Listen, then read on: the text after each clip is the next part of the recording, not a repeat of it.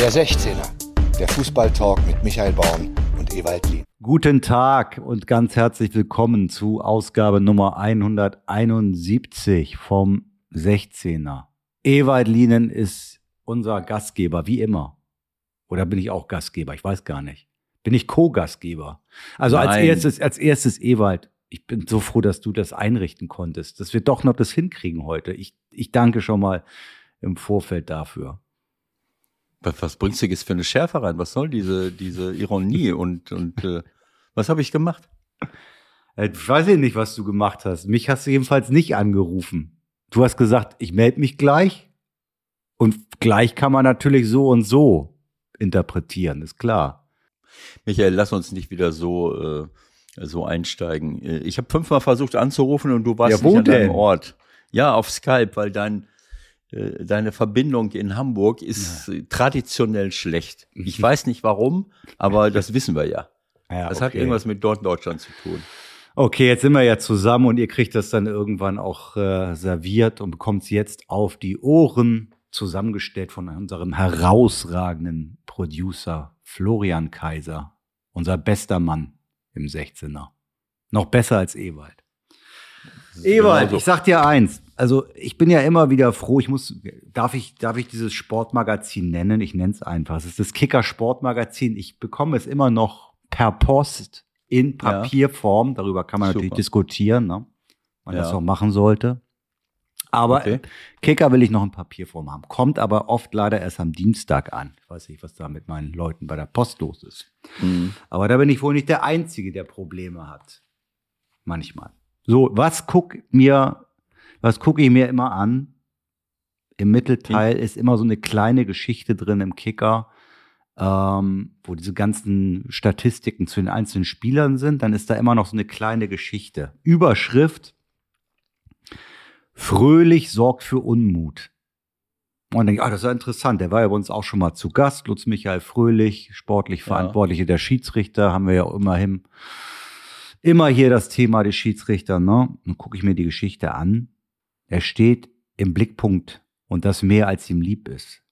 Der VfL Bochum spielt am 25. Spieltag 2000-2001 gegen den ersten FC Köln.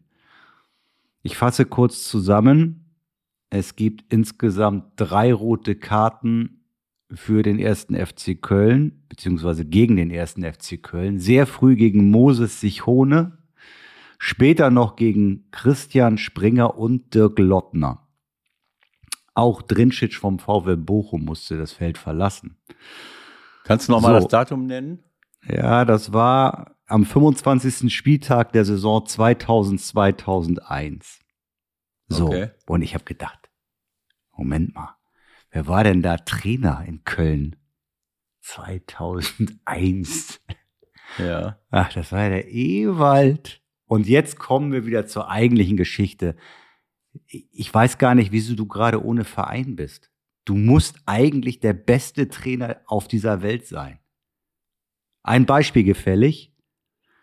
In dreifacher, also mit drei Platzverweisen hat in der Bundesliga-Historie noch kein Trainer es geschafft, seine Mannschaft zum Sieg zu führen. Ihr lag 0-2 hinten, Endergebnis 3 zu 2, trotz Platzverweise gegen Sichone, Springer und Lottner. Ewald, du bist der beste Mann. Aber stand es da nicht schon 3-2 oder wann sind die vom Platz geflogen? Mach's doch jetzt nicht kleiner, als es war. Ich weiß es nicht mehr so ganz genau. Also Das ist wirklich war unglaublich. fröhlich, war fröhlich der Schiri. Und fröhlich war der Schiedsrichter, den du wahrscheinlich wünsch, wüst bepöbelt haben wirst, ne? Also ich kann mich nicht mehr so ganz dran erinnern. Aber dann klär uns doch mal auf. Äh, wann sind denn die Tore gefallen? Ich weiß ich nicht, das ist hier nur so ein kleiner Artikel irgendwie. Ich kann es so. natürlich parallel jetzt noch aufmachen. Nee, das kann, das kann ich hier ja gucken. das war ja nur ein, ein kleines Entree, weil mir heute, habe ich dir vorhin schon kurz gesagt, ins Auge gesprungen ist, dass äh, der geschätzte Kollege von dir, Roy Hodgson, schon wieder aus dem Ruhestand zurückgekehrt ist ja, und wieder Crystal Palace trainieren wird. Mit 75 Jahren. Ewald, komm, du musst auf die Bank zurück. Du musst auf die Bank zurück. Nein, jetzt surf da nicht rum. Es ist nicht so Ja, ich hab- wichtig. Ja, Dom, wenn du jetzt schon mal sowas ansprichst, dann muss ich mal eben kurz gucken. Ich bin jetzt in der Saison 2000, 2001, 25. Spieltag. Bochum-Köln 2 zu 3. 2-1, ja, okay. Was ist denn hier? Darren Buckley schießt auf Vorlage von Sören Kolling, den ich auch mal verpflichten wollte. Bochum in Führung. Sebastian Stinzilos schießt das 2 zu 0. So. Ja, was soll ich dazu sagen? Da lagen wir halt 2-0 zurück. Das ist ja kein Beinbruch, sowas. Mhm, Dann mhm, sind sie mhm, selber mhm, schuld. In der mhm. 38. Minute macht mein äh, Stürmer Acil Avelaze von der georgischen Nationalmannschaft das 2 zu Oh Gott, 1. Oh Gott, oh Gott, oh Gott, oh Gott. In der 61. Äh, in der 33. Minute haben wir bereits Moses Sichone verloren. Wahrscheinlich durch eine krasse Fehlentscheidung von, von äh, Lutz Michael Fröhlich. Aber danach kam Sravko Drincic auch mit Gelb-Rot vom Platz. Das heißt, dann haben wir 10 gegen 10 gespielt. 10 gegen 10. Bei 10 gegen 10 haben wir dann den Aus, das 2-1 geschossen und Markus Kreuz auf Vorlage von Christian Timm macht das 2-2 und dann, daran konnte ich mich erinnern, Darko Pivaljevic, äh, Wie viele Tore hat der gemacht für den FC? der hat nicht so viele gemacht, Das aber das war ein super sofort. Tor. Wir haben zu dem Zeitpunkt fast immer in Bochum gewonnen. Äh, Ich war oft in Bochum und ich habe fast immer gewonnen mit allen möglichen Mannschaften. Und äh, dann Darko Pivaljevic. 82. Ein Minute Tor. fängt, kriegt äh, Christian Springer gelb-rot und 85. Minute Dirk Lottner gelb-rot. Naja gut, dann sind wir 5, 6, 7, 8 Minuten. Damals hat man noch nicht so lange nachgespielt. Waren wir halt, äh, sagen wir mal, zwei Mann weniger. Ja und? Ah, du machst das jetzt echt kaputt. Du hättest einfach sagen müssen, ich habe es schon immer gesagt. Ich bin der Was denn? Größte. Ich bin der Größte, ich bin der Beste. Ich bin der geilste Trainer. So wie Bruno Labbadia sagt, wenn einer den VfB Stuttgart retten kann, dann bin ich das. Ich weiß, wie das geht. So, der hat jetzt eine Bilanz, unser Freund Bruno, die ist nicht so toll. Ein Sieg, drei Unentschieden, sechs Niederlagen. Sagt trotzdem, Mhm. ich kann das.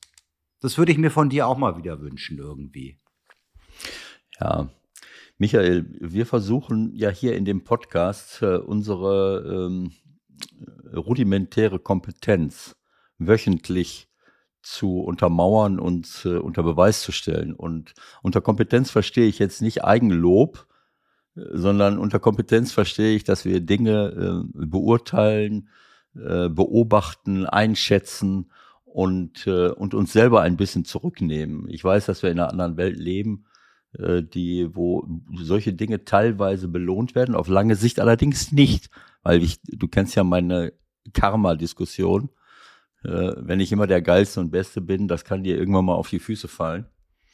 Also ähm, ich will es jetzt mal so sagen. Diese jahrzehntelange Erfahrung, die ich äh, als Spieler, Trainer, äh, Repräsentant äh, und was weiß ich was alles und Kommentator mittlerweile Und Podcaster. und Podcaster gesammelt habe, diese, diese ähm, Kompetenz und Erfahrung ist nicht schädlich für, für, das, für das, was wir hier tun und auch für die äh, für unsere Versuche, das Geschehen national, regional, lokal, regional, national und international einzuschätzen. Es ist nicht schädlich. Das, das erlebe ich immer wieder. Mhm. Mhm. Gut. Lass uns doch gleich bei den Trainern bleiben. Es gibt so viele geile Themen, finde ich, an diesem Wochenende. Ich fand Conte ja herausragend. Also es ist natürlich ein bisschen Entertainment. Ist auch ein bisschen Voyeurismus dabei, wenn man so will. Was auch immer. Also es war auf jeden Fall spektakulär, was er da von sich gegeben hat. Falls ihr es nicht mitbekommen hat, er hat quasi auf der Pressekonferenz um seine Entlassung gebeten, in einem zweiminütigen Monolog. Äh, nach einem 3 zu 3 in Southampton hat er im Grunde den Verein und seine Spieler derart an die Wand genagelt, dass nur noch die Entlassung in den nächsten Tagen folgen wird. Oder siehst du das anders? Keine Ahnung. Also ich, äh, ich habe mir das äh, Video angeguckt. Ich kann natürlich nicht alles so genau verfolgen. Also Southampton, Tottenham ist klar 3-3, das ist natürlich ein Unding. Aber Tottenham steht auf dem Champions League Platz noch nach 28 Spielen. Newcastle mit äh, zwei Spielen weniger mit 47 Punkten, zwei dahinter.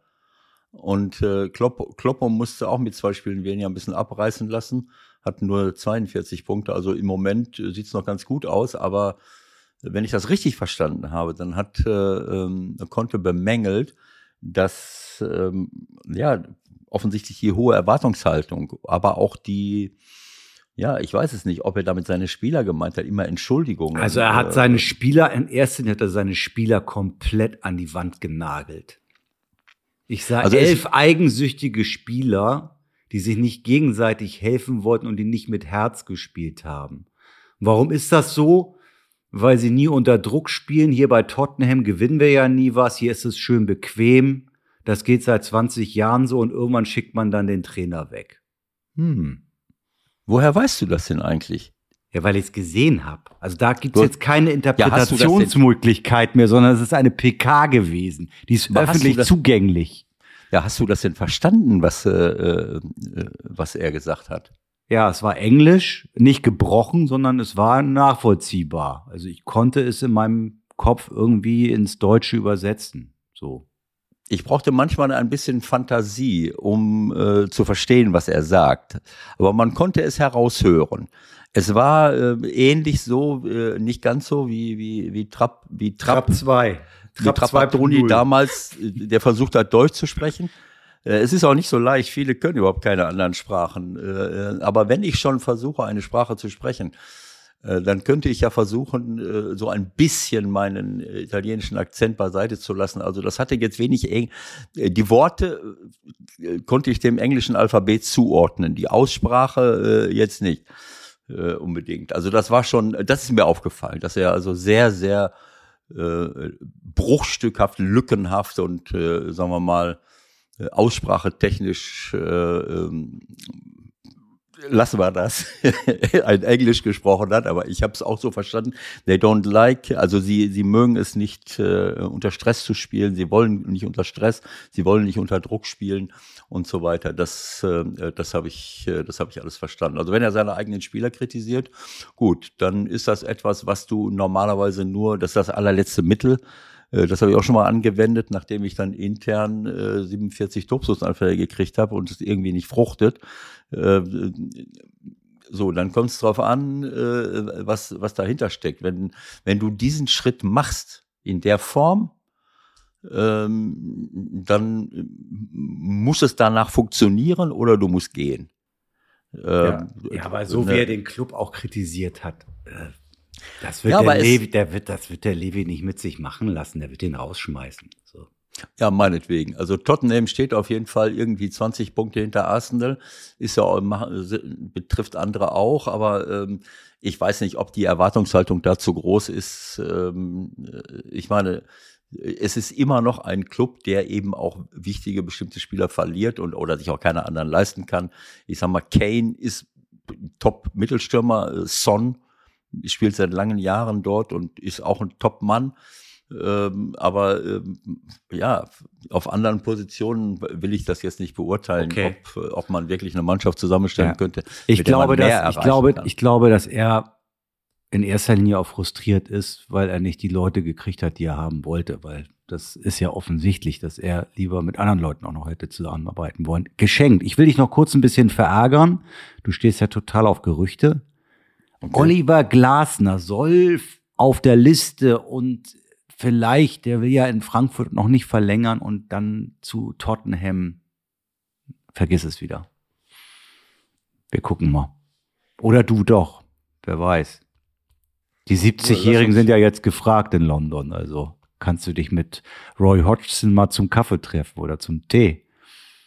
Du begibst dich gerade auf dünnes Eis, auf, auf dünnes Eis. Also es ist irgendwie, du äh, qualifizierst Trainer ab, du versuchst äh, Altersdiskriminierung zu betreiben, was dem DFB schon nicht gut bekommen ist bei, äh, bei Manuel Gräfe. Ähm, also ich weiß nicht, wo du, wo du jetzt drauf hinaus willst. Also ich sag mal so, konnte äh, nur aus der Entfernung Dinge, die er hat ein paar Dinge gesagt, die nicht ganz verkehrt sind, ohne dass ich das jetzt äh, näher äh, bewerten will. Aber solche Dinge gehen immer schnell unter, wenn der Trainer einen Wutanfall kriegt. Äh, eine Sache ist, es wird immer der Trainer, der Trainer ist immer schuld. Das habe ich rausgehört. Und, dabei ist ein Trainer kein Idiot. Genau so. Der Trainer ist immer schuld. Und mhm. äh, das muss ich auch äh, feststellen. Das ist so ein, ein beliebtes, ein beliebter Mechanismus, haben wir auch schon oft drüber gesprochen. Es gibt sicherlich Situationen, wo der Trainer äh, vielleicht äh, gehen sollte oder fehl am Platz ist, mach alles sein. Aber im Grunde genommen ist dieser, dieser, äh, ist das fast so ein Automatismus. Es läuft nicht gut. Wir stellen den Trainer in Frage. Äh, das ist mir zu einfach und es stimmt auch meistens nicht.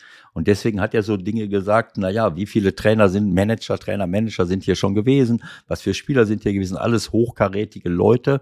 So, und die haben noch nie was gewonnen. Und trotzdem gibt's immer Ärger. Und was ist, äh, keine Ahnung, was ist mit den Spielern, die ja oft auch außen vor gelassen werden? Ne? Dieses, man schützt immer die eigenen Spieler ähm, naja, die Mentalität, äh, welche Professionalität legen sie an den Tag, wie, äh, wie stressresistent sind sie eigentlich? Äh, und so weiter und so fort.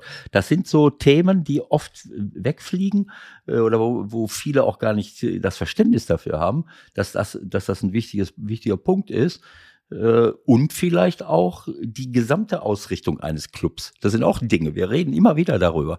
Wir reden, ähm, wir reden darüber, ähm, über welche, Werbe, äh, welche Werbepartner ein bestimmter äh, ähm, Club vielleicht hat, haben wir auch schon gemacht. Wir reden über bestimmte Leute, wir, wir reden über Karma, wir, wir reden über korrektes oder nicht korrektes Verhalten. All diese Dinge spielen letzten Endes eine Rolle.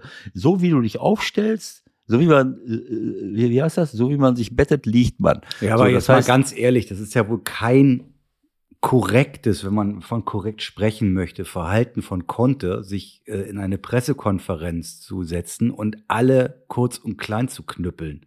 Club und Spieler. Das habe ich damit jetzt nicht gemeint. Ich wollte jetzt auf die Metaebene gehen und sagen, jetzt, es waren ein paar Wahrheiten dabei. Ja, Ob das man jetzt kann über, man kann überall ein bisschen was rausfischen, das ist schon richtig, aber also tut mir leid, das war, das war amateurhaft. Also, also ist das auch amateurhaft, wenn alle möglichen Reporter und äh, Beobachter irgendwie im Studio stehen oder am Spielfeldrand stehen und irgendeine Performance komplett in die Steinzeit reden? Das ist immer normal, Michael. Vorsicht. Da geht es doch nur meine, um eine Beurteilung irgendwie von ja, außen. Und Conte ist Angestellter von den Tottenham Hotspur. Ja, gut, aber wie gesagt, warum, warum macht ja, er das? Das kann ich nicht beurteilen, habe ich ja gerade schon gesagt, das kann ich nicht beurteilen, aber äh, so etwas komplett äh, beiseite zu schieben. Äh, äh, ein Trainer muss immer den Mund halten, er soll immer ruhig sein, er muss immer korrekt sein, muss immer deine Spieler schützen, du darfst nie dem Club zu nahe treten. Ähm, wie oft mag es passiert sein, dass Clubverantwortliche irgendwie sich äußern? Wie schnell kannst du einen Trainer demontieren? Ich brauche nur als Clubverantwortlicher mich kurz mal hinstellen. Ist mir auch schon passiert. Da hat irgendjemand, der so doof war, dass man, dass es weh tut, bei Hannover 96 äh, äh, am Montag gesagt, naja, jetzt müssen wir aber auch mal über den Trainer nachdenken. Nach, nachdem, nachdem ich ihm unter der Woche zu er Recht. war neu. Er war, genau, er war völlig zu Recht. Aber ich hatte ihm unter der Woche gesagt, wir können immer über alles reden. Wir können immer über alles diskutieren der war neu im Geschäft. Der wusste nicht, dass da so viele Leute zuhören, wenn er was sagt. Also Hannover ist auch, was das betrifft, ganz einfaches so Pflaster. Das ist, ist wie Freiburg. Also kannst du ist gerne mal so, sowas kannst du gerne mal sagen als Vereins. Äh ich bin dann zu dem, ich bin dann zu dem damaligen neu im Club auftauchenden Verantwortlichen gegangen und habe gesagt, mal, was genau hast du, äh, hast du jetzt nicht verstanden an unserem Gespräch? Aber wieso? Du hast doch gesagt, wir können über alles reden. Ich sage, ja, aber doch nicht öffentlich. Ich sag ja auch nicht, dass du keine Ahnung hast, weil du gerade erst angekommen bist. Dann kann ich dir vielleicht intern sagen, vielleicht müssen wir mal ein bisschen drüber diskutieren. Also, ähm, wie sind wir da jetzt drauf gekommen? Ich weiß nicht, wir kommen da nicht zueinander irgendwie. Du hast deine Meinung. Ich finde es äh, einfach absolut unprofessionell, was er gemacht hat. Es ist und, unterhaltend gewesen, ohne Wenn und Aber.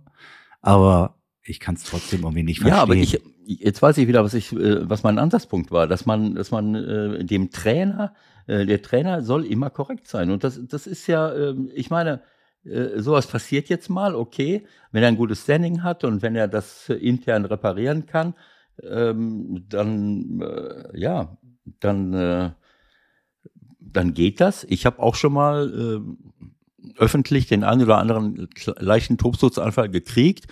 Äh, aber dann war ich auch, hatte ich, war auch ich auch total im Recht, wenn Spieler sich nicht professionell verhalten, wenn Spieler äh, trotz aller Besprechungen, trotz allem, was man tut, nicht äh, so gegen den Ball arbeiten, wie es sein muss und dann sich anschließend noch äh, totlachen, äh, dann haben sie es auch nicht anders verdient, als dass sie öffentlich mal an die Wand genagelt werden, weil es geht ja um mehr als darum, ein paar Spieler zu schützen, sondern es gibt auch Spieler innerhalb eines Kaders, die auf dem richtigen Weg sind. Und diejenigen, die das nicht sind, die müssen dann eben auch mal identifiziert werden.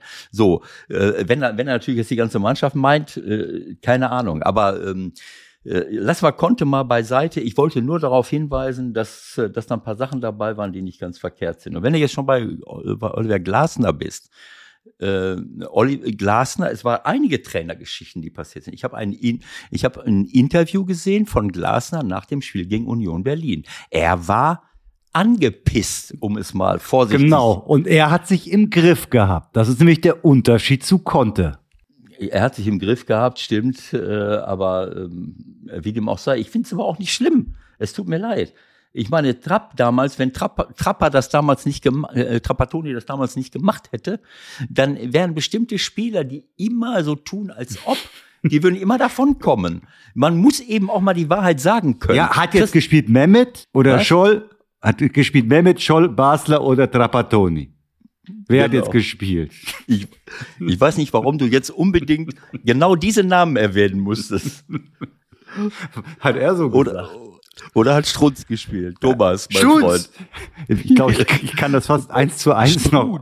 Ich kann Strunz. das fast eins zu eins noch auswendig, die Nummer. Strunz. Strunz. War nämlich, ich war damals sogar in München, damals noch für den glorreichen Sender Premiere unterwegs und habe, ja. glaube ich, sogar irgendwas bei den Bayern gemacht, damals noch als großartiger Beitragsmacher.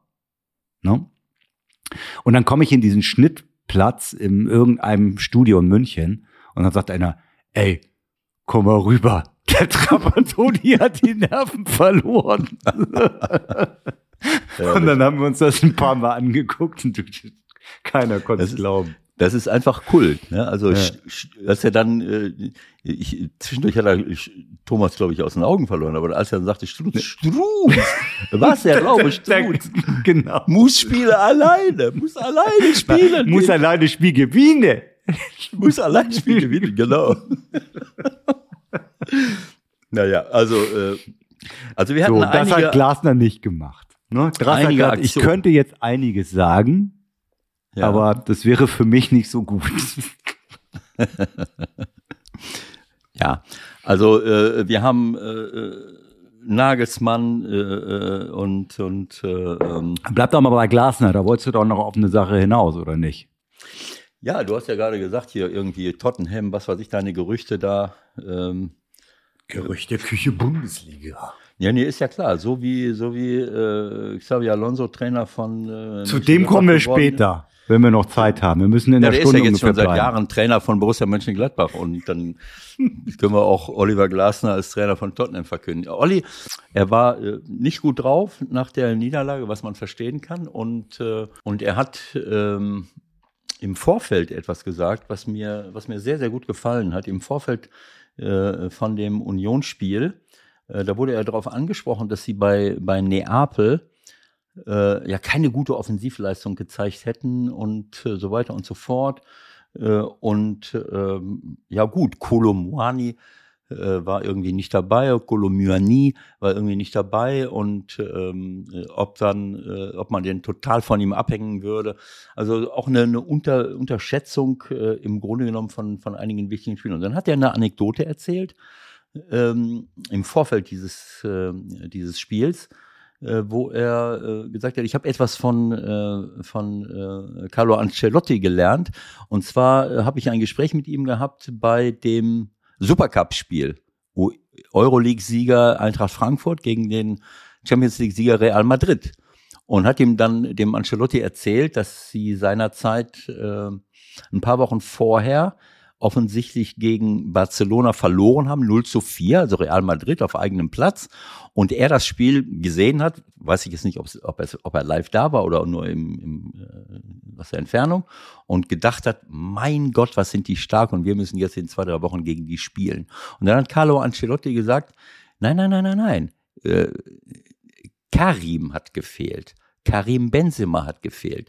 Dann haben wir gegen Barcelona keine Chance. Und daraus hat Oliver Glasner den Schluss gezogen, äh, ich brauche meine besten Spieler. Ich brauche meinen besten Spieler. Äh, und, äh, und ich denke mal, äh, dass das ein ganz, eine ganz wichtige Weisheit ist, die oft auch von deinem Berufsstand übersehen wird. Die Trainer versuchen nie darauf einzugehen. Warum auch? Weil in dem Moment wertest du ja deine Mannschaft äh, ab, wenn du sagst. Der Klassiker, ja, und der Klassiker ist, ich spreche ja nicht über die, die nicht da sind, sondern ich spreche ja. über die, die mir zur Verfügung stehen. Genau. Genau so. Und, und das geht ja auch nicht anders. Aber dann würde ich mir wünschen, dass mehr von außen auch mal sehen, Moment mal, was wäre denn jetzt gewesen, wenn bei Neapel Osimen Osimhen oder wie, wie Osimen, glaube ich. Osimen. Osimen nicht ja, dabei frag noch mal in Wolfsburg nach, die hatten den ja. Namen mal kurz. Ja. ja, gut, das ist ja was anderes.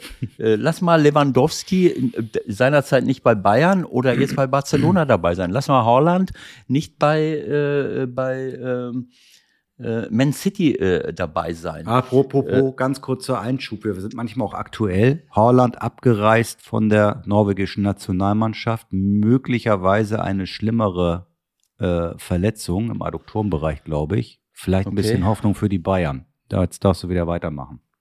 Breaking News, Breaking News, kurz auch im 16er. Hoffnung für die Bayern, okay. ja gut, also wenn, wenn Holland fit ist, äh, habe ich ja schon mal gesagt, äh, dann kann man ihn nur bremsen, wenn man ihn eine Einreise hindert, letzten Endes, ne? Ähm, seinerzeit. Also äh, ich, ich möchte einfach nur dafür plädieren, dass man das mal im Auge behält, dass bestimmte Spieler wahnsinnig wichtig sind, weil sie den Unterschied machen. Und zwar nicht nur, weil durch ihre eigene individuelle Qualität, sondern auch durch den Impact, wie man neudeutsch sagt, oder durch das, äh, durch die Wirkung, die sie mit ihrer Anwesenheit und ihrer Qualität auf den Rest der Mannschaft haben. Ähm, man kann solche Weltklasse-Spieler nicht gleichwertig ersetzen äh, denn wenn, wenn man das könnte, dann würde man ja einen Fehler machen und irgendjemand auf der Bank lassen, der auch spielen müsste. So und äh, und der hat dann äh, Oliver Glasner hat dann gesagt, äh, du brauchst immer deine besten Spieler. Und ich, ich, ich bin ja nun nicht gescheiter als äh, als Carlo Ancelotti. Und äh, auf die Frage sind wir dann abhängig äh, von Kolomoani. Wir sind nicht abhängig von ihm, aber wir brauchen seine Qualitäten, um erfolgreich zu sein. Und ich finde, wir brauchen eine funktionierende Mannschaft, um diese Qualitäten einsetzen zu können, hat er gesagt. Und ich finde, man muss noch hinzufügen, die Mannschaft braucht einen Kolomoani, um selber so gut funktionieren zu können, wie sie kann. Und du siehst, dass es Frankfurt eine andere Mannschaft ist, wenn dieser Mensch da vorne spielt. So einfach ist das, weil es, das hat Auswirkungen auf die Mannschaft, es ist jemand, der den Ball halten kann. Es ist jemand, den du steil schicken kannst. Es ist jemand, der andere, der Assists macht, der andere äh, gut aussehen lässt, der, der Tore vorbereitet. Und gleichzeitig, wenn ich eine funktionierende Mannschaft habe, dann habe ich auch Spieler, die in der Lage sind, ihn einzusetzen. Das heißt, ich brauche eine Truppe, die diese überragenden Qualitäten von so einem Spieler nutzen kann. Und ich brauche diesen überragenden Spieler, um die, die Mannschaft besser zu machen. Und insofern ist das eine, eine, eine doppelte Schwächung, wenn so ein Spieler nicht da ist. Ich dann so zu hm, Sorry. Ja. Ich, ich und gerade in Frank, lass mich und gerade in Frankfurt, die ja nun nicht eine Mannschaft haben voll lauter Weltklasse-Spielern, wo das nicht auffällt. Wie bei Bayern München, wenn der oder der vielleicht mal nicht dabei ist. Wenn Sané nicht spielt, dann spielt halt Coman oder Gnabry oder, oder äh, Joao Cancelo oder was weiß ich was. So. Äh, und dieser, diesen Einfluss, den manche Spieler in solchen Mannschaften haben, ist ungeheuerlich und das muss man einfach berücksichtigen. Ich wollte darauf hinaus, weil wir das auch bei Dortmund ja vorhin kurz angerissen haben, also intern noch, ähm, dass wir vielleicht insgesamt zu wenig darüber reden, dass man logischerweise ja als Trainer in erster Linie daran interessiert ist, die besten Elf auf den Platz zu kriegen. Und wo die dann spielen, ist dann vielleicht manchmal sogar zweitrangig. Ich, ich denke jetzt an äh, Guerrero, ja, wo, wo wir vorhin ja. gesprochen haben, der muss eigentlich muss der immer spielen. Und vielleicht muss der sogar im Mittelfeld immer spielen, weil er da noch besser ist als äh, irgendwo links draußen. Ja, der wird wahrscheinlich bei Man City und Barca auch spielen. Äh, wenn er dann da spielt, wenn er, wenn er in der Form ist und wenn er sich da entfalten kann. Also müssen wir da vielleicht auch noch ein bisschen anders drauf gucken als äh, Beobachter, dass man sagt, okay, wen haben die eigentlich so im Kader und wo sind die, die entscheidenden Leute? Das hast du sehr, sehr gut äh, ähm, beobachtet, äh, finde ich. Und äh, für mich ist das eine, äh, ähm, ist das eine ganz entscheidende, eine ganz entscheidende Erkenntnis. Wenn ich, wenn ich als, wenn ich ein Spiel mehr anschaue, das erste, was ich mache, ist, ich gucke mir die Aufstellung an. Äh, oft ähm, auf der Kicker-Seite, weil ich weil es dort dann nicht in einer Liste habe, sondern äh, ähm, angeordnet äh, wenn derjenige, der diese Aufgabe bei äh, Kicker Online macht, wenn er nicht mal wieder eingepennt ist, was ja ab und zu mal schon mal passiert. Das, das, aber es sind also ja wir müssen jetzt eigentlich langsam mal hier ein, ein Kicker-Abo kriegen, ne? Ich zahle brav und wir, die haben wir jetzt schon viermal genannt heute. Machen doch keine Werbung. Äh, ich gucke mir die Aufstellung von einem bekannten deutschen Sportmagazin, also nicht von dem Vorsport, sondern in dem Sportmagazin. Und dann bekomme ich als erstes schon mal einen Eindruck davon, Moment mal, wenn ich die Bundesliga vernünftig verfolge, dann sehe ich, Moment mal, wer spielt denn da eigentlich? Aha, äh, also heute. Und dann kriege ich, dann mache ich eine kleine Hochrechnung. Wie sieht es in der Abwehr aus? Wie sieht es im Sturm aus? Wie sieht es im Mittelfeld aus? Kann das irgendwie passen? Und dann stelle ich manchmal fest, äh, mit der Mannschaft möchte ich jetzt nicht auflaufen. Äh, wenn ich jetzt Trainer draußen bin, dann habe ich irgendwie, wenn du das jetzt nicht derartig verdichtest, äh, dass die, die Wege von allen Spielern nur drei, vier, fünf Meter sind, äh, dann weiß ich nicht, ob ich mit der Abwehr jetzt zurechtkomme. Was ist denn vorne im Sturm? Habe ich auch schon oft gesagt. Es reicht nicht aus, einen überragenden Mann zu haben. Ich brauche mindestens zwei, wenn nicht drei. Und auf dem höchsten Niveau brauche ich auch drei, vier. Die Tore machen, die miteinander spielen können, die kombinieren können, die den Unterschied machen können. Und wenn die dann harmonieren, dann wird es natürlich schwer. Und wenn ich jetzt mir im Moment Dortmund angucke, äh, so, dann schaue ich auf die Aufstellung und sage, nach langen Jahren, wo ich das beobachte, das ist eine Abwehr. Selbst wenn Alexander Meyer im Moment drin ist und nicht äh, Gregor Kobel, der überragende Entwicklung gemacht hat, aber Alexander Meyer in den letzten Wochen Weltklasse, was ich da von ihm gesehen habe.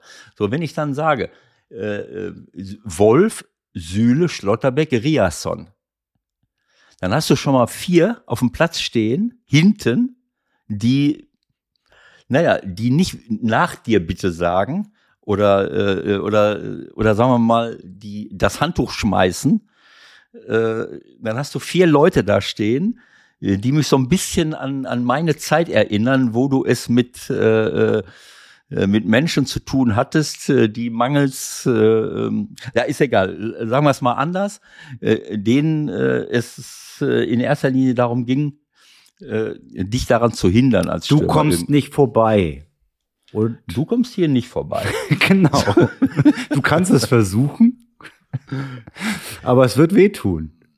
Ja gut, also äh, das haben wir ja auch schon oft genug äh, besprochen. Es muss, man muss nicht jemandem wehtun, wenn man Nein. vernünftig bearbeiten Nein. will. Aber das ist erstmal eine Grundvoraussetzung dafür, wenn ich erfolgreich sein will. Und das hat Dortmund ja in den letzten Wochen und Monaten hingekriegt. Ähm, jedenfalls mehr als früher. Früher 1-0 zu gewinnen, das, das ist ihnen nicht so häufig gelungen. Äh, so, und dass sie da immer noch ein paar Gegentore kriegen, okay. Äh, äh, das wissen wir, aber äh, das ist, glaube ich, wesentlich weniger geworden. konkurrenzfähig mit allen anderen, 31 Tore bei 27, 28, 34, 30 von den anderen. Also wunderbar. so, dann gucke ich ins Mittelfeld und denke, Moment mal, ich habe oft gesagt, ein Mittelfeld muss eine gute Mischung haben. Da kann ich nicht drei Defensive hinstellen, wie Atletico Madrid, wo es reicht, dass du dem anderen die Knochen polierst. Äh, äh, und da kann ich auch nicht drei Offensive hinstellen, die nur Tiki-Taka spielen wollen äh, und sich gegenseitig mit Wattebäuschen beschmeißen. Die Mischung macht. Die Mischung. Die Mischung macht. Genau so. so, dann gucke ich mir die Aufstellung an und denke, äh, wann ist Edin Terzic denn auf die Idee gekommen, Guerrero ins Mittelfeld zu stellen? Ich meine, das war letzte oder vorletzte Woche, ist noch nicht so lange her, weil sich was, weil Ötschan sich verletzt hat oder, oder irgendwie sowas. Ich, ich, ich will es jetzt, äh, die Herleitung dieser Entscheidung möchte ich jetzt nicht, äh, das wird jetzt, verlieren wir zu viel Zeit. Genau. Bellingham Guerrero in einem Dreier Mittelfeld zu haben, egal ob ich jetzt hinten Moda Hut habe oder ob ich Emre Can habe, der sich Weltklasse entwickelt hat in den letzten Wochen, das ist ein Mittelfeld. Damit bin ich konkurrenzfähig. Dann sehe ich vorne Malen, Aller und Reus. Und ich höre den Kommentar, ähm, Dortmund spielt überragend gegen Köln, obwohl sechs wichtige Spieler fehlen. So, Mukoko, egal ob er jetzt 17, 18 oder 23 ist, ist mir auch egal, äh, ist für mich nicht die äh, Qualität, um deutscher Meister zu werden. Ade, Ade, Adeyemi hat ein Riesenpotenzial, ist aber für mich oft eigensinnig. Das heißt, er, er ist aber auch super jung, 21, der muss auch lernen, andere mitspielen zu lassen, denn auf dem Weltklasse-Niveau reicht es nicht aus, wenn ich immer versuche, alleine zu gehen. So, Özcan ist ein sehr guter Spieler, aber nicht in einem Mittelfeld mit, mit äh, Dahut, Özcan und Bellingham. Da mhm. fehlt dann etwas. Äh, und so weiter und so fort. Was haben wir noch, äh, was, naja. was ich mir gefallen lasse? Äh, der Torwart ist, ist nicht dabei und, und, und äh, Brandt Wer ist er? Brandt, Julian. Julian Brandt, der in einer fantastischen Verfassung war. Was stelle ich jetzt fest? Ma äh, Belling, Guerrero, seit er im Mittelfeld spielt, er schießt Tore, er macht Assists. Für mich ist Guerrero nie ein überdurchschnittlicher linker Verteidiger gewesen. Alle Weltklasse-Aktionen, die ich von ihm gesehen habe, auch zu Dortmunder Zeiten, waren in der Offensive. Äh, Lucien Favre, wenn wir uns erinnern, hat mit Hakimi links und Guerrero rechts, äh, äh, äh umgekehrt. Äh, äh, Hakimi rechts, Guerrero links. Das sind, das kannst du machen in der Fünferkette. Dadurch fallen ja aber andere Dinge wieder um die Ohren letzten Endes. Aber das waren die Offensivqualitäten von Guerrero, die Offensivqualitäten von Hakimi, der auch keinen Bock auf äh, Verteidigen hat und, und hatte. So, aber äh, Guerrero draußen zu lassen, also erst links außen, lass ich mir auch noch gefallen, aber im Mittelfeld, das ist genial. Warum? Weil er dann einer von dreien ist, weil er dem Spiel seinen Stempel aufdrücken kann und weil er von dort immer wieder vorne reingeht, Assists macht, torgefährlich wird, schießen kann. Überragend. Und das war für mich der überragende Mann äh, jetzt gegen Köln, was ich so gesehen habe. Er schießt ein Tor selber, er bereitet zwei weitere vor, er ist in den Kombinationen mit drin. Äh, und der nächste, der überragend war, war Marlen. Marlen habe ich oft sehr kritisch gesehen, äh, weil man sieht ja nur das, was man sieht. So. Und das, was ich gesehen habe, war oft nicht gut. Von zehn Aktionen waren sieben waren halt siebenmal nicht so besonders gut. Aber dann sehe ich wieder drei Aktionen, wo ich denke, das gibt's doch gar nicht. Das ist ja überragend, schnell, äh, trickreich, äh, äh, was weiß ich, ballsicher. So, und jetzt sehe ich einen Malen in den letzten zwei Wochen. Vielleicht, weil die anderen verletzt sind. Vielleicht, weil er mehr Spielpraxis hat. Vielleicht, weil auch Edin Terzic sich noch mehr mit ihm beschäftigt. Weiß ich nicht. Aber ich sehe einen Malen, der den Unterschied mit ausmachen kann. Durch seine äh, er, er, äh, er schießt ein Tor selbst, er bereitet auch ein, zwei Tore vor, er war einfach überragend. Und dann habe ich. Er hat aber auch immer wieder Verletzungsprobleme. Das darf man, glaube ich, auch nicht vergessen. Das weißt du ja selbst auch am besten, dass man dann äh, halt doch immer wieder auch ein bisschen braucht, um zurückzukommen. Und vielleicht ist er jetzt einfach da, wo ihn Dortmund eigentlich gerne haben wollte von Anfang an. Also das Potenzial ja, hat, ist, glaube ich, unstrittig. Ne? Manchmal, äh, ja, das habe ich aber nicht so gesehen, weil ich oft so äh, technische Probleme gesehen habe, dass ihm der Ball weggesprungen ist, dass er dann manchmal auch zu eigensinnig war. Das ist dann der Klassiker. Du kommst rein und anstatt abzuspielen, äh, äh, willst du dann schießen. Das hat er oft auch so gemacht, ähnlich wie Adeyemi. So, äh, und Verletzungen hängen auch oft damit zusammen, wie oft ich spiele. Wenn ich dauernd spiele, wenn ich zu viel spiele, bin ich auch verletzt, sehen wir ja jetzt weil die Jungs einfach zu viel spielen. Aber wenn ich wenig spiele, immer nur reinkomme, dann habe ich nicht die gleiche Fitness wie andere. Dann kannst du ein Spielersatztraining machen, bis der, bis der Arzt kommt. Äh, das kannst du nicht kompensieren.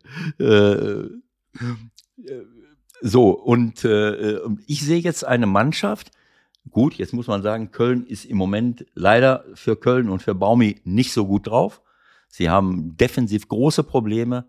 Sie haben, ich habe Tore gesehen von Dortmund, die waren alle Weltklasse, die Tore, aber die waren auch deswegen Weltklasse, weil, weil die Kölner nicht richtig verteidigt haben.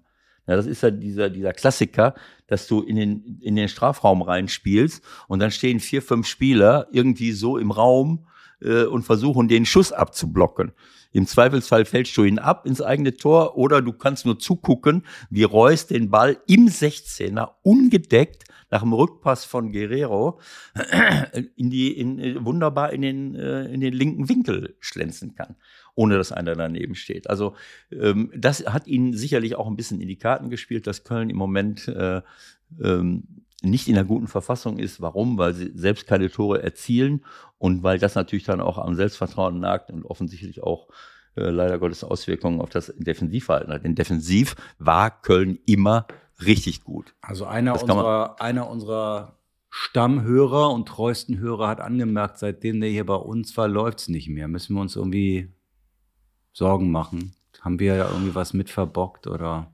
Ja, Trimmel, Trimmel werden wir auch nicht mehr einladen. es ist jetzt, die scheinen gegen dieser äh, Gilloise aus und. Äh, jo, was soll das?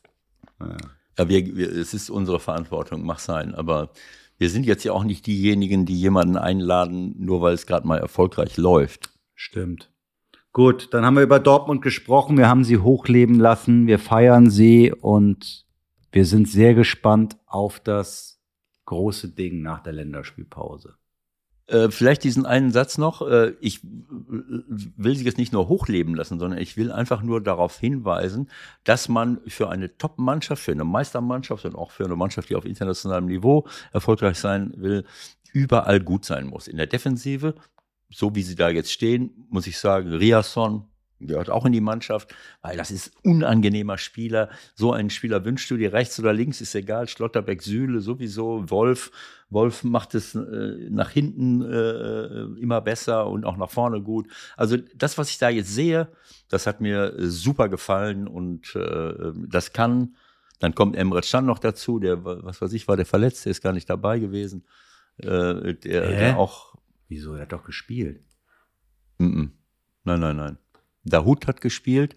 Ach, Dahut äh, hat diesmal gespielt, okay. Ja. Der, der schießt auch einen schönen Stimmt. Freischuss an die Ja, äh, du hast recht. Vor allen Dingen hat er ja auch äh, gute Credits von Mitspielern gekriegt, jetzt wo du es sagst. Also, mhm. da scheint gerade ja, vieles, vieles wirklich gut zu laufen beim BVB. Ja, wenn ich jetzt sehe, dass, dass äh, äh, ein Rainer reinkommen kann für, für Reus, dass ein Brandt, wenn er wieder fit ist, reinkommt, dass ein Meunier reinkommen kann für, für Wolf, dass ein Rote äh, reinkommen kann als linker Verteidiger, dass ein Hummels reinkommen kann hinten. Äh, also dann haben sie schon, äh, wenn ich jetzt noch irgendeinen vergessen haben sollte, Modest kann noch reinkommen und dann kommt irgendwann mal Adeyemi wieder, äh, was weiß ich äh, Özcan, also und Kobel, dann haben sie schon eine, eine, gute Mannschaft. Sehr, sehr schade, dass sie gegen Chelsea ausgeschieden sind. Äh, darüber kann ich mich immer noch nicht beruhigen. Dann, darauf, das haben wir ja schon, äh, das haben wir schon gesagt, ähm, dass das äh, ein Witz war, äh, auch wenn Chelsea gut war, aber das ist ein ab, absoluter Witz, äh, was dort passiert ist mit diesem Elfmeter. Äh, genauso wie es ein Witz ist, dass Kolomyani in Neapel nicht dabei ist, weil er den Ball wegspitzelt und anschließend irgendjemandem auf den Fuß tritt, der sich ihm vor die Nase gelegt hat. Das ist einfach nur lächerlich. Aber gut, das ist wieder ein anderes Thema. So, gut. jetzt wissen wir also Bescheid. Dass jetzt wissen wir Bescheid, dass wir auf jeden Fall einen Zweikampf um die deutsche Meisterschaft haben. Das Stand haben wir auf jetzt. jeden Fall. Stand jetzt. Ja. Und die beiden treffen aufeinander am 1. April in der Arena München. Jetzt reden wir über die Bayern. Ist das wirklich so? Ja, klar ist das so. Das heißt, am nächsten Spieltag haben wir äh, äh zwei, Bayern ab, dort zwei absolute Highlight-Spiele. Bayern heißt, Dortmund, Köln, Mönchengladbach. genau. Wahnsinn. Ja. Also, also du, hast, du, hast, du hast dir das ja noch mal äh, zu Gemüte geführt.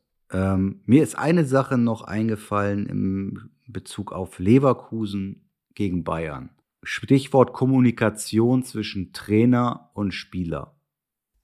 Xabi Alonso hat es selbst, selbst geäußert. Jetzt frag mich nicht gleich wieder, woher weißt du das? Also, mhm. folgende Situation. Anstoß war, glaube ich, 17.30 Uhr. Ruhezeit im Hotel, ja, und Xabi Alonso schreibt Robert Andrich eine SMS, Rob, du spielst nachher wieder Libero. Und wann soll er die geschickt haben? In der Ruhezeit.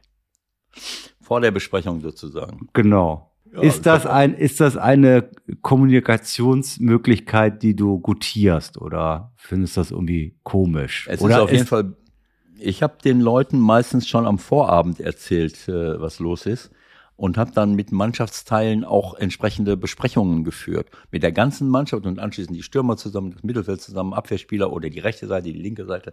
So, ich habe das immer gerne gemocht, wenn man sich darauf einstellen kann, wenn man nochmal be be bestimmte taktische Besonderheiten besprechen kann an der Tafel im Besprechungsraum, dann gehen sie ins Bett, bereiten sich vor und dann ist, dann ist gut. Wenn ich nicht genau wusste, was ich machen soll, das war immer Druck für mich und auch für die Spieler. Das heißt, wenn ich zum Spiel hin nochmal vor der Besprechung zu jemandem gehen musste und sagen musste, äh, weißt du, nee, heute spielst du mal nicht und dafür spielt der oder so, ne? Äh, das ist eine Drucksituation, das, das lenkt dich ab äh, und es ist auch für die Spieler äh, beschissen. Dass ein Robert Andrich spielt, ich meine, das war jetzt keine Überraschung für ihn. Nein, nein, es geht ja, es geht ja um die, es geht ja um die Veränderung. Sie haben das, Ja, glaube ja, ich, nein. ein, zwei Mal gemacht, ne? Ja. Dass er ihn Mhm. hinten reingezogen hat. Und das war ja schon ein entscheidender Move auch gegen die Bayern. Das hat ja schon die ganze Situation auch ein bisschen zu Leverkusen ähm, gezogen, auch wenn du es nicht gerne hören magst. Aber es war eine gute Idee. Naja, gut. Also ich, ich muss jetzt sagen, die erste Halbzeit, ich habe ja an diesem Wochenende einiges zu tun gehabt. Ähm, wie, wie gesagt, wo sind wir denn hier? Ähm, ich konnte nicht alles, ich musste manches so im Nachhinein mir, äh, mir angucken. Äh, Dortmund, ähm, Leverkusen, Bayern musste ich mir äh, anschließend angucken, weil wir einen äh, innerfamiliär eine Geburtstagsfeier hatten, den ganzen Tag unterwegs waren. Das habe ich mir dann abends angeguckt, während rechts Mainz-Freiburg lief. Also Two-Screen-Watching. Ja, gut, also Mainz-Freiburg können wir jetzt mal vernachlässigen für den Moment, glaube ich. Ich will, will ich nur sagen, auch Dortmund konnte ich nicht sehen, weil an dem Tag war ich im äh, Borussia Park zu einer, äh, zu einer Feier, äh, zu einer Geburtstagsfeier eingeladen mit vielen oder einer ganzen Reihe von, von, von Ex-Spielern aus meiner prähistorischen Zeit. Ähm, deswegen habe ich auch Dortmund nur, sagen wir mal, die wichtigsten Szenen äh, gesehen, aber das war überragend, das zu sehen. Äh, Bayern gegen Leverkusen habe ich äh, die gesamte zweite Halbzeit, erste Halbzeit wichtige Szenen und die ganze zweite Halbzeit habe ich durchlaufen lassen, habe ich mir angeschaut. Und äh, so, worauf wolltest du jetzt hinaus? Ich wollte erstmal von dir wissen, ob du das okay findest, wie ihr das gehandhabt habt, wie er mit dem Spieler so, das der- kommuniziert der- hat. Das der hast du ja Trainer. nun gesagt, genau. Und B, ob du diesen Move dann auch auf dem Feld irgendwie mitverfolgt hast oder was hat für dich letztendlich, was du gesehen hast, mit dazu geführt, dass das passiert Also- ist, was passiert ist. Also, dass man, dass man vor der Besprechung noch mal eben äh, was schickt, pass mal auf, ich lasse dich gleich, wenn ich es vorher noch nicht gemacht habe, das hat er ja offensichtlich nicht, weil er sich noch nicht klar war, äh, dann weiß der schon mal, was gleich auf ihn zukommt. Äh, und das ist der Wichtigste. Der, derjenige, den es am meisten betrifft, der sollte es dann vorher schon wissen und nicht plötzlich so aus allen Wolken fallen. So, äh, das finde ich völlig normal äh, wenn sich das so ergibt. Ob das jetzt, ob das jetzt den riesen Unterschied gemacht hat, ist für mich schwer, äh, schwer zu sagen. Also es hieß dann so, naja, dadurch haben sie Überzahl im Mittelfeld. Also Bayer hat genauso mit Dreierkette gespielt wie unglücklicherweise Bayern München. Äh, ich mag das ja nicht so.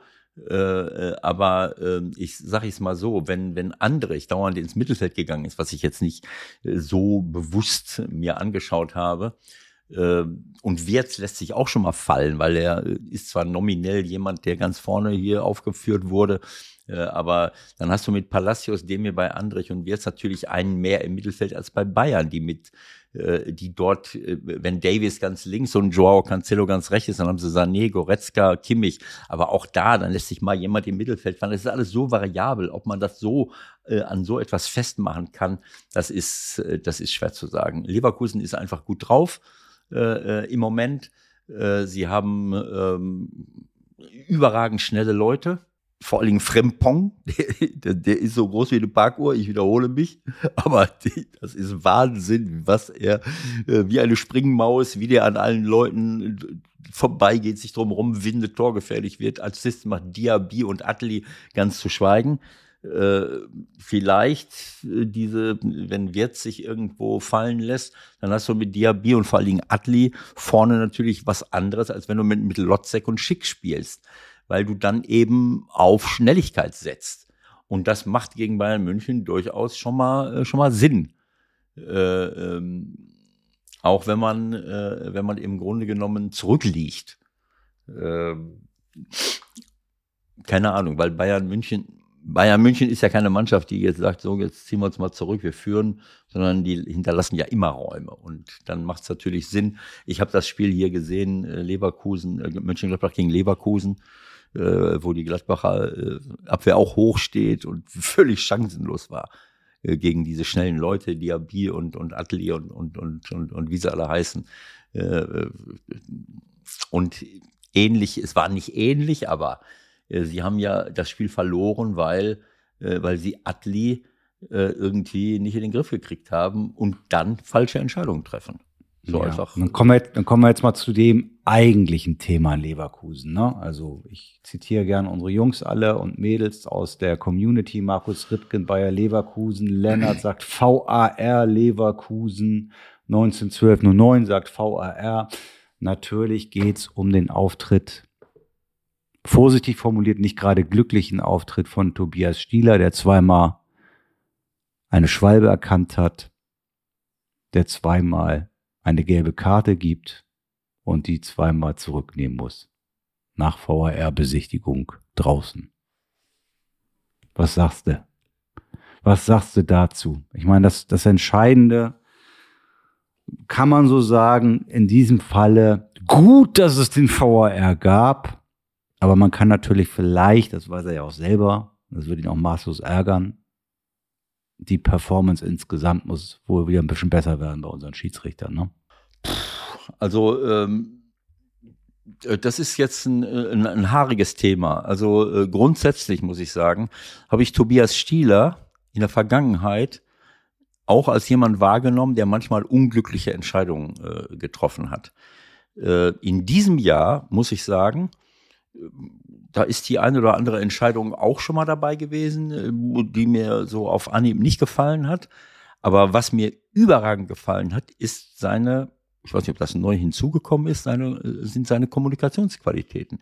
Der wirkt komplett unaufgeregt, nahbar, kommunikativ, spricht mit den Leuten, nimmt den Druck raus. Auch in diesen beiden Situationen hat er sich überragend für mich verhalten, äh, wie er abklatscht mit dem äh, Atli, äh, äh die gelben Karten zurücknimmt, wie er den Leuten von Bayern äh, völlig unaufgeregt mit vollem Recht erklärt, nee, Leute, tut mir leid, ich habe es mir angeguckt, das sind, ist zweimal elf Meter. Das erste, was ich gelesen habe, war, ich habe, ohne dass ich was gesehen hatte von dem Spiel, ja. zwei Elfmeter für Leverkusen und zwei krasse Fehlentscheidungen von von, Stieler. Dann denke ich so, okay, zwei krasse Fehlentscheidungen. Dann habe ich meinen Sohn angerufen, der beim Spiel dabei war. Äh, wie, was für krasse Fehlentscheidungen. Für mich zwei klare Elfmeter. Und der steht hinterm Tor. Äh, ob er das jetzt wirklich äh, auf ersten, auf den Moment ersten mal, also er hat, er hat es gesehen als Elfmeter, willst du sagen? Ja. Klar, dann wären dann, dann wären es ja, dann wären es ja krasse Fehlentscheidungen gewesen, oder? Oder sind es keine ja, das ist ja, das ist ja die Frage. Das ist ja die Frage, was der, ich, ich weiß, ich habe es irgendwo gelesen, was der Schreiber gemeint hat. Fehlentscheidung, dass er Elfmeter gegeben hat oder Fehlentscheidung, dass er keine Elfmeter gegeben hat. Ich bin jetzt davon ausgegangen. Ich wusste ja nicht, was passiert ist. Ich lese das nur und denke, ach du liebe Güte, da äh, jetzt jetzt verliert Bayern wegen zwei unberechtigter Elfmeter. Ich wusste ja, ja nicht, was da was da passiert ist. Ist auch ja. egal. Also äh, ich habe dir das ich habe das schon oft, ich habe schon oft darauf hingewiesen. Für mich sind Fehler etwas völlig Normales im menschlichen Leben. Fehler, die Spieler machen, Fehler, die Schiedsrichter machen. Und deswegen haben wir den VAR. In, in, Im normalen Tempo beurteilen zu wollen, war das jetzt ein Foul, war das kein Foul, das ist Glückssache.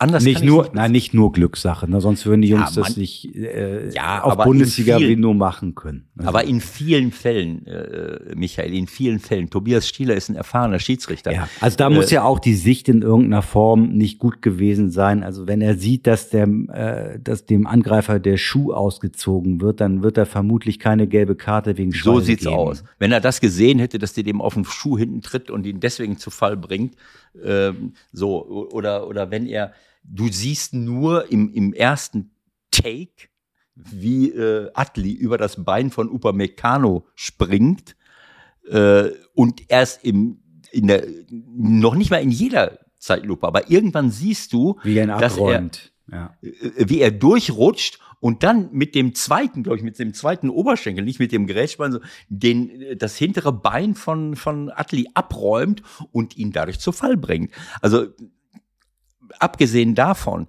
dass das eine, eine hochgradig äh, dumme Aktion von Upamecano ist, dem auf diesem Planeten so viele Leute auch nicht weglaufen werden. Und der war auch nicht weg, sondern der ist auf einer Höhe mit ihm. Der wollte los mitlaufen. Warum muss ich denn grätschen? Dann denke ich immer so, äh, was ist da schiefgelaufen? Äh, dass, dass ein Abwehrspieler meint, ich muss jetzt mal mit vollem Körpereinsatz einfach mitlaufen, einfach gucken, was will er denn jetzt machen? Dann laufen wir halt zusammen mit dem Ball ins Aus. Genau, Richtung Grundlinie. Dann, dann, dann gucken wir mal, was dann passiert. So, nein, er muss grätschen und hat es dann nicht unter Kontrolle. Das muss der Junge lernen. Das ist sehr schade äh, für ihn und für Bayern, aber das war dumm einfach. Äh, Also abgesehen davon, dass das absolut dumm war, war das für mich, auch für mich, nach zwei Wiederholungen, nicht zu erkennen, ob das Elfmeter war oder nicht. Und insofern, äh, dafür haben wir den VAR. Beim ersten Mal wird er nicht gesehen haben, dass er ihn auf den Schuh tritt. Und beim zweiten Mal war es äh, selbst in der Wiederholung schwer zu sehen. Für mich völlig normal, ist ein bisschen skurril. Das Genau. ist zweimal ja, also ich meine, du, du nimmst halt quasi eine gelb-rote Karte zurück wegen Schwalbe und musst zweimal Elfmeter geben. Also ich Ja. glaube, den Fall wird es nicht nochmal geben in den Nein, nächsten das war, 100 das Jahren. war, ja? das war herrlich. Das war herrlich. Aber es war zweimal berechtigt. Wird ihn natürlich trotzdem maßlos ärgern, ist ja klar. Ne? Und Ja, gut, da, da, da, da, da äh, scheiden sich jetzt auch die Geister. Hätte er hinterher vielleicht auch mal gar nichts sagen sollen als Schiedsrichter, obwohl wir das ja immer fordern. Ja. Oder sagen sollen, ja, das war jetzt Mist, hätte ich wahrscheinlich besser sehen müssen. Gut, dass der VAR da war. Oder es halt doch eher positiv verkaufen, so. Das ist halt, das ist Ja, was hat er denn gemacht? Der hat es doch Das positiv verkauft, oder nicht? Er hat gesagt, Naja. der, der hat mir das Leben gerettet, Ja. äh, ich hätte ich hätte sonst nicht gesehen. Ja, es ist ja so. Im Normalfall, ohne VAR, hätte es jetzt zweimal keinen Elfmeter gegeben und Atli wäre vom Platz geflogen. Ja. Und Dortmund wäre jetzt nicht Tabellenführer. Ja. Hahaha. Also, äh, allein dafür hat sich der VAR schon gelohnt. Bitte, bitte schneiden, bitte schneiden. für die Momentaufnahme. Für die Momentaufnahme. In diesem Moment, wenn jetzt, das wäre jetzt so, äh, das wäre jetzt so ein sensationeller Kommentar. Wenn jetzt die Saison zu Ende wäre, oder so, wenn jetzt, wenn jetzt das Spiel zu Ende ist, dann ist aber eben noch nicht. Ja, genau. Dann allerdings wäre die Reaktion der Bayern eine andere gewesen als die, die es jetzt gab. Die war ja sehr kleinlaut und doch eher auf eigene Dinge äh, beruhend sozusagen. Ja, gut. Also Schiedsrichter bleibt, bleibt ein Thema, werden wir weiter verfolgen. Ähm, was haben wir noch? Ah, Alexander Gums, auch ein treuer Hörer, will noch mal kurz über Niederlechner reden. Kleiner, Warum? Kleiner, kleiner, witziger Vorfall noch zum Ende unserer Okay. Sendung. Hast du es gar nicht mitbekommen? Nee. Ja, der wird ausgewechselt und dann wirst du ja auch mal beobachtet, was du auf der Bank machst, ne? Okay. Und dann saß er da halt irgendwann mit dem Handy. Okay. Nicht so glücklich. Hat's aber erklärt. Was hat er denn? Äh, Einkaufsliste oder hat er ein YouTube-Video geguckt oder? Nein, er hat's erklärt, er hat sich auch öffentlich entschuldigt, dass das ein bisschen doof war und auch blöd aussah, aber er hat nur nach den anderen Ergebnissen geguckt, um zu sehen, wie die Hertha steht und um das seinen Mannschaftskollegen zu sagen. Und der Prinz hat ihn auch verteidigt hinterher. Wie ist er denn an sein Handy gekommen? Hat er das im Strumpf gehabt Das, oder war das ist, von das, jemand eine, anderem? das ist eine sehr berechtigte Frage, die noch keiner äh, ge- gestellt hat. Wie, Ja, das wieso ist das Handy überhaupt da? Ja, das muss ja nicht seins gewesen sein. Vielleicht vom Zeugwart von irgendjemandem, der äh, äh, gib mir mal eben das Handy, ich will mal eben gucken, äh, äh, wie das so aussieht. Ne? Ja, Also, das wäre die nächste Frage. Wenn es sein Handy war, müsste man noch mal, vielleicht noch mal ein, zwei andere Fragen stellen. So, Ewald, tut mir leid. Ähm, ich, ich, ich muss weiter. Ich Du muss musst weg, weiter. ne? Ja, ich habe Ja, ich hab nächste- ich hab noch so viele Themen. Lass uns noch ganz kurz über die Nationalmannschaft reden. Wangnumann, Berischer, Nee. Schade, Wolf, Metscher. nee. Sind alle, alle nominiert. Ja, ist doch gut. Nein, da habe ich keine Lust zu. Okay. Äh, die, die, die, ich habe mich noch nicht erholt äh, von, äh, von, von manchen Dingen und äh, ja, aber was soll das? Das ist eine Orientierungsphase, mal zu gucken, warum denn nicht? Ist das, Weil ist, einige ist lasse ich Deutschland. B jetzt neu wieder? Ja, oder? man will immer gucken, man will immer gucken, wer vielleicht doch noch irgendwie eine Rolle spielen kann. Naja, weiß ich nicht. Also ich, ich fühle mich äh, nicht in der Lage, das zu beurteilen, was jetzt wirklich gut ist für eine Mannschaft. Normal hat man die so selten. 2024 ist die EM, glaube ich, wenn ich richtig informiert bin. Muss ich jetzt nicht alle, alle, die ich auf jeden Fall dabei haben will in diesem Turnier, das ja hier, glaube ich, vor der Haustüre stattfindet, muss ich die nicht immer dabei haben. Ja, Oder wissen wir einige Dinge auch nicht? Und da hat mit Rüdiger zum Beispiel abgesprochen, naja, komm, die beiden bleibst jetzt mal zu Hause. Also ich als Rüdiger zum Beispiel, oder wenn ich Jonas Hofmann, den habe ich gesehen am Freitagabend in Gladbach, ich glaube, der war ein bisschen sauer, so wie er gespielt hat. Äh, hat Gladbach eigentlich ganz gut getan. Leider haben sie hinten ein bisschen das ein oder andere vergessen. Aber also ich kann es nicht verstehen. Ich finde, du musst bei jedem dieser Termine, so wie du sagst, es sind nicht viele, musst du alle dabei haben, die du wirklich auch bei dem Turnier dabei haben willst. Dass du zwei, dreimal dazu holen kannst, okay. Aber ich meine, von den fünf, die jetzt dabei sind, ich weiß nicht, vielleicht schafft's Wolf, bei den anderen sehe ich es eigentlich eher nicht im Kader. Also, was soll's? ist ein schwieriges Thema. Ich habe äh, ich gerade schon mal ange, äh, angesetzt, ähm, dass du da jetzt nicht äh, wie Phoenix aus der Asche plötzlich irgendjemandem zum Nationalspieler machen willst. Das sehe ich auch so. Auf der anderen Seite äh, geht es jetzt erstmal um nichts.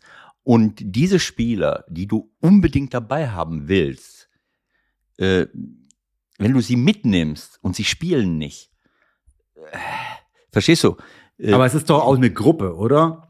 ja, es Darum ist eine Gruppe. doch auch. Ja, aber das, das ist ja keine Gruppe, wenn du fünf neue Leute dazu holst. Du hast recht, wenn ich, wenn ich das nicht machen würde, dann wären die ja da.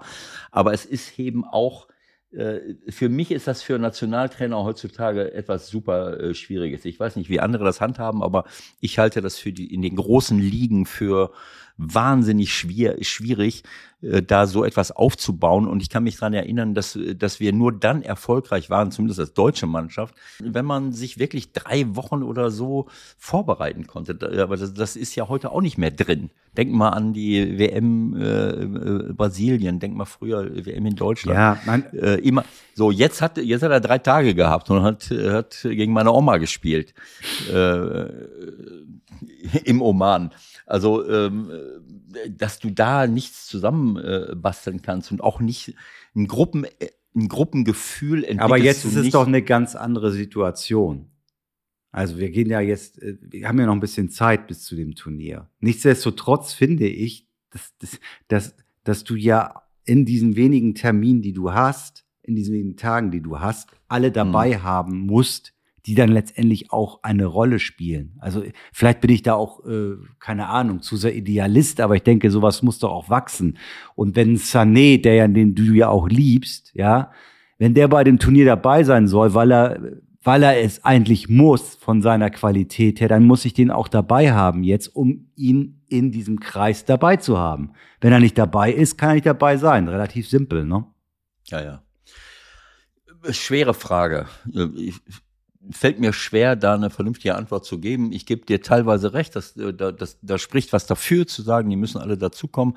Andererseits ähm, habe ich ja schon oft darauf hingewiesen, dass die, äh, die Häufigkeit dieser ähm, dieser Spiele, dieser Termine, dieser ganzen Reisen, dieses von zu Hause weg sein, äh, irgendwann mal auch dazu führen kann, dass du nicht nur überspielt bist, sondern dass du auch keinen Bock mehr hast, irgendwie nur unterwegs zu sein. Ja, Und ob das, das kann ich alles akzeptieren, wenn die EM eben keine Ahnung wo stattfindet, aber die nächste EM findet hier statt. Und das ist was Besonderes. Und da würde ich denken, muss man alles dafür tun, dass sich auch eine Gruppe zusammenfindet, die dann als deutsche Nationalmannschaft auftritt. Aber gut, fantastisch. Ist, denn, ist das äh, Volksparkstadion eigentlich auch ein Spielort? Natürlich. Was denkst du denn? Ja, dann könnten die sich doch treffen und könnten mal immer wieder über den durch das Volksparkstadion spazieren gehen, um jeden, Zentimeter, um jeden Zentimeter Natürlich. dieses Platzes zu kennen. Ja, und, äh, ja das wäre nicht, und, das wäre eine Maßnahme. Ja. So, jetzt ja. Zum Rausschmeißen. Also eines zum Tag, Rausschmeißen. Glaube, dass, zum Rausschmeißen. Nein, ich glaube, dass wir, dass wir demnächst äh, da gar nicht mehr drüber reden müssen, weil ich glaube, dass die FIFA auf dem besten Wege ist, den Vereinsfußball abzuschaffen und feste Nationalmannschaften zu installieren. Äh, wir haben ja, äh, du brauchst ja für die Clubweltmeisterschaft brauchst du schon eine eigene Liga, eine eigene Truppe, die dann die Clubweltmeisterschaft spielt. Du brauchst für die WM demnächst eine eigene Mannschaft. Die können ja auch noch Confer Confederations Cup und die jeweiligen äh, äh, Europa äh, oder Südamerika äh, Cup Geschichten und Asien Cup und was weiß ich was alles spielen. Ich glaube, dass du demnächst feste Mannschaften hast, die gar nicht mehr in irgendwelchen Ligen spielen, sondern äh, durch die Anzahl der Spiele und äh, und Stimmt, Infantino das, das und Infantino übernimmt Plan. Infantino übernimmt die Aufstellung. So ähnlich wie in der MLS, Major League Soccer, wo, wo alle Spieler der, der Liga gehören, gehören später alle Spieler Infantino und der schiebt die hin und her, je nachdem, wo die besten Einnahmen zu erzielen sind, die Werbeeinnahmen, wie viele Klicks. Du wirst aufgestellt nach den Klicks, die du hast wahrscheinlich. Komm, lass mich damit in Ruhe. Das geht mir so auf die Nerven. Äh, also ich nehme an, dass du über die WM dann nicht reden möchtest, Nein, oder? Habe ich das richtig Fall. verstanden? Absolut. Ich möchte nur äh, äh, als Rausschmeißer, wenn du das schon möchtest. Ich HSV glaub, und St. Pauli, das, da kommen wir nicht drum rum. Ah, leck mich doch die Söck. Was soll ich denn dazu sagen? Na, was, was passieren wird? Du bist der Cheftrainer. Also du hast noch einen Moment Zeit. Äh, ich habe gerade eine Push-Nachricht gekriegt, du wirst gehandelt in Sevilla. Ach so, äh, St. Pauli ist nicht mehr Trainer St. von Pauli Sevilla. ist entlassen worden. Ja, Sevilla. Sampaoli, unser Freund Sampaoli, den habe ich ja mal im, im, am Milan-Tor getroffen und äh, der hat gedacht, ich komme vom anderen Stern, weil ich ihm guten Tag sagen wollte vorm Spiel. Der war Der wollte ja gleich in die Wade beißen, ne? Der wollte mir einen Kopfstoß geben, eigentlich eher. Ist ja egal. Lass ihn ölen. Äh, worüber sollen wir reden? Also du, man kann es nur zerreden. Also äh, äh, äh ich dachte, ich habe den Fehler gemacht. Ich wollte eigentlich sagen, naja, jetzt in Sandhausen sind sie mal fällig nach diesen ersten zarten, mhm. sehr zum Teil auch schon offensiven Äußerungen von St. Pauli-Spielern hier und da. Was haben sie dann, gesagt? Das sage ich jetzt nicht, ist auch egal. Ja. Gewinnen dann ja. 5-0 da. Hm. Was ist denn los? Also so habe ich mich früher als Trainer nicht verhalten. Ne? Wir haben immer ein Herz für die Kleinen auch gehabt. Da habt ihr dann nochmal verloren. Sandhausen musst du auch mal Punkte lassen. Oder wir haben Cottbus, Aus, Aufbauhilfe Ost. Ich habe immer gesagt, äh, Aue. Wir haben immer Aue unterstützt. Damit, das verstehen wir, wo wäre die fußballerische Landkarte? Jetzt sitzt sie trotzdem weg. Also ganz korrekt finde ich es nicht, wenn man erbarmungslos seine, seine Stärke einbringt. Ja, äh, gut, also dass es bei St. Pauli gerade irgendwie äh, gut läuft, braucht man nicht drum rumzureden, das ist überragend. Äh, und HSV, keine Ahnung. Also ähm, das ist, ich bleib dabei, das hat mir alles gut gefallen, was sie dieses Jahr bisher gemacht haben. Ab und zu müssen sie halt mal ein paar Tore mehr schießen. Äh, Vuskovic wird, ist, glaube ich, auch ein Spieler, der ihnen abgeht. Das ist, wo das ich, ist, da müssen wir eine Sondersendung mal machen. Das ist alles ja. nicht mehr zu glauben. Das ist nicht mehr ja. zu glauben, was da läuft. Das ist, das sind, das sind so Details, wo ich sage, naja, wenn so jemand fehlt, das haben wir ja jetzt gesehen bei der einen oder anderen, beim einen oder anderen Spiel, dass da in der, in der Abwehr nicht mehr die gleiche äh, Stabilität ist. So ein Spieler, wenn der fehlt mit der äh, äh Performance vorher, kann äh, schon mal. Wie war, denn da, wie war denn dein erster Impuls, als du das gehört hast? Man geht doch dann eigentlich davon aus, ja, dann ist das so. Dann fragt man sich, wie kann der Junge das machen? Das gibt's doch gar nicht. Aber ich habe ich hab irgendwie keine Detailinformationen darüber, was da wirklich gewesen sein soll. Aber wenn die schon äh, wochenlang darüber diskutieren, Regel, nicht Regel, was ist denn da jetzt genau, äh, abgesehen davon, dass man äh, gerade im, im, im Profifußball äh, dass ich das in Abrede stelle, wenn man nicht gerade eine Kaptagon schluckt, wo man anschließend äh, nicht mehr weiß, äh, hat der Schiri jetzt abgepfiffen oder nicht, wüsste ich nicht, was ich da irgendwie machen soll. Klar, ich, ich, wie gesagt, ich bin kein Doping-Experte, aber ähm, der Junge ist fix und fertig. Äh, ich kann mich eigentlich nicht fundiert dazu äußern, weil ich zu wenig Detailinformationen habe, aber äh, Fakt ist, dass er dem HSV eklatant fehlt. Naja, und Fakt ist, äh, dass die verantwortlichen Behörden sich weigern, den Resturin rauszugeben, dass man nochmal eine sogenannte C-Probe macht. So, hm. das könnte man ja mal machen, ne? Wieso? Wer, wer kann sich denn da weigern?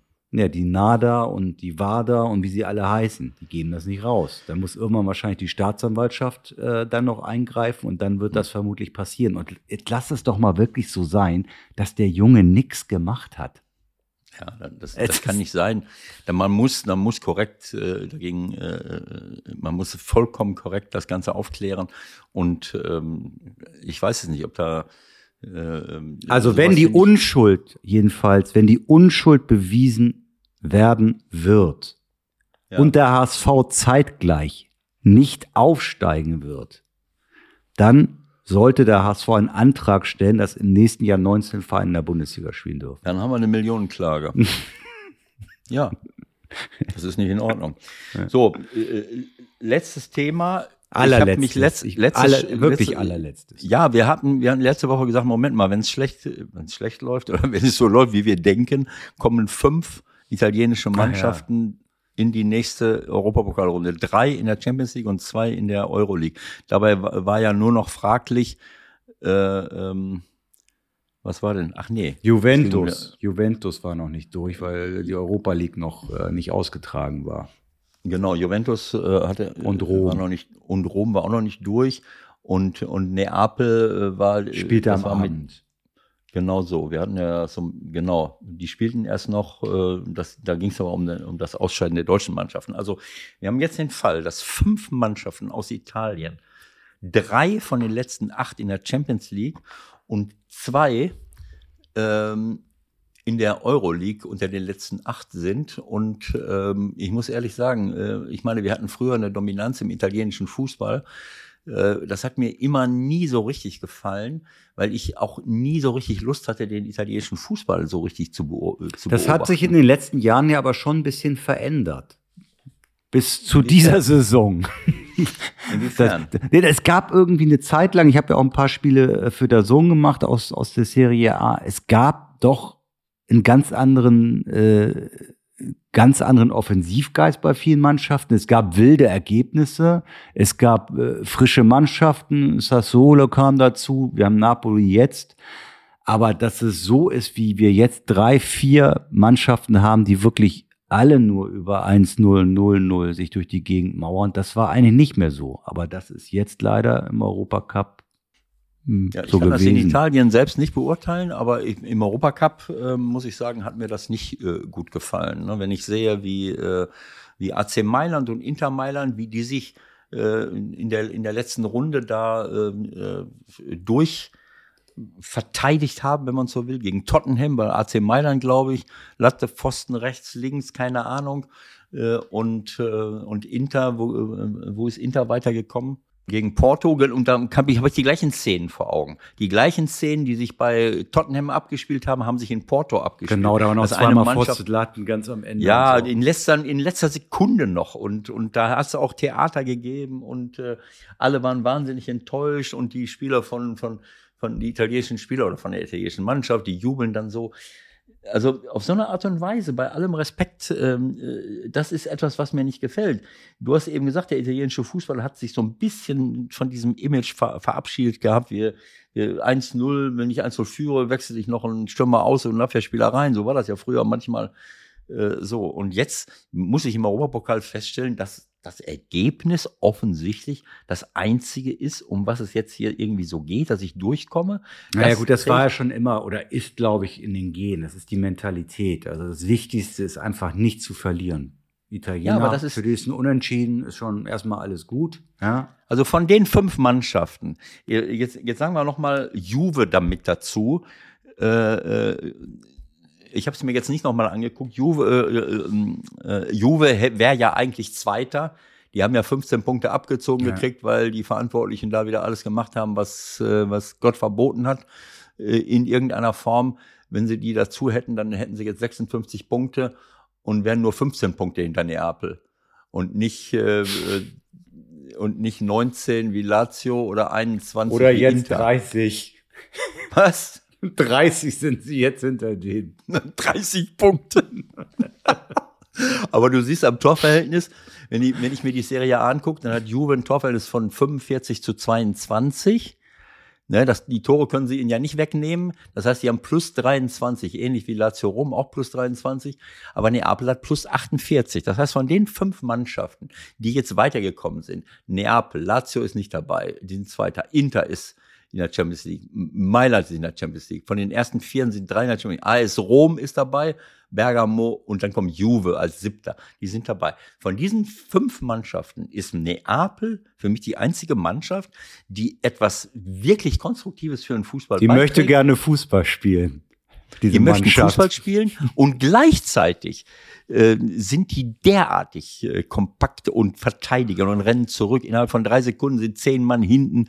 Die, die, die, die haben da so eine Armee von kleinen, äh, Armee nehme ich schon wieder zurück. Also, man, man, ähm, also von, von, von kleinen, aggressiven Mittelfeldspielern, die gleichzeitig gut Fußball spielen können. Das ist ein Gewusel, das ist ein Wahnsinn, wie schwer es ist, gegen die zu spielen.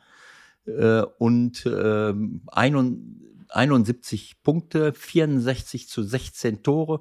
Das heißt, super verteidigt, viele Tore geschossen. Das ist für mich ein Unterschied. Und, und äh, Christian Streich äh, hat dann, sind wir wieder beim Thema Trainer äh, Ergüsse. Christian hat eine, in der Pressekonferenz nach dem Spiel etwas gesagt, er kann es nicht verstehen, wie, wie man äh, permanent äh, die Fairness mit Füßen treten kann, alle Spielfortsetzungen verzögert, Freistöße, Einwürfe, Eckbälle äh, und, und, und, und, und. Und es wird nicht sanktioniert, man sanktioniert alles Mögliche, aber das nicht. Ähm, und da hat er einen Punkt. Also ich habe das Spiel jetzt nicht gesehen, da, kon, da, da war ich unterwegs.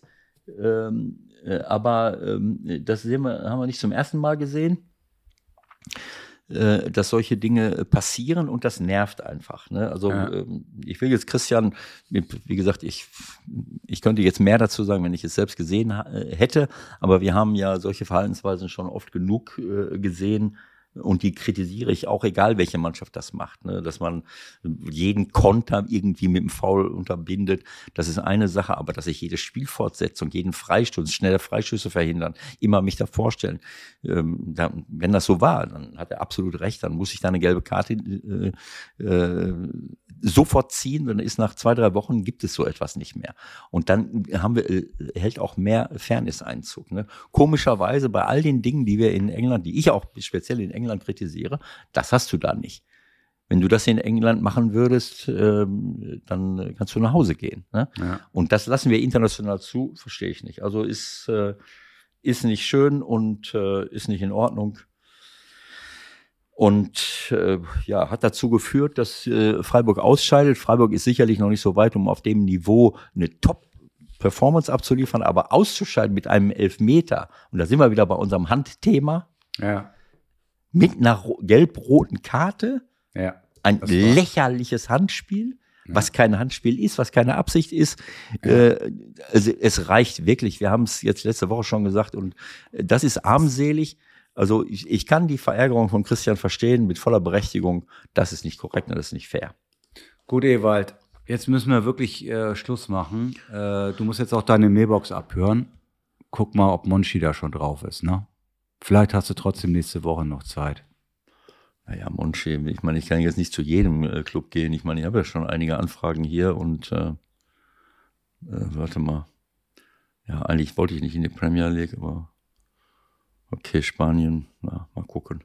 Okay. Wir was halten euch auf dem Laufenden, sonst auch über unsere sozialen Kanäle, falls Ewald doch Sevilla übernehmen sollte. Ansonsten melden wir uns nächsten Montag wieder vielleicht. Bis dahin. Tschüss. Tschüss, Leute, alles Gute.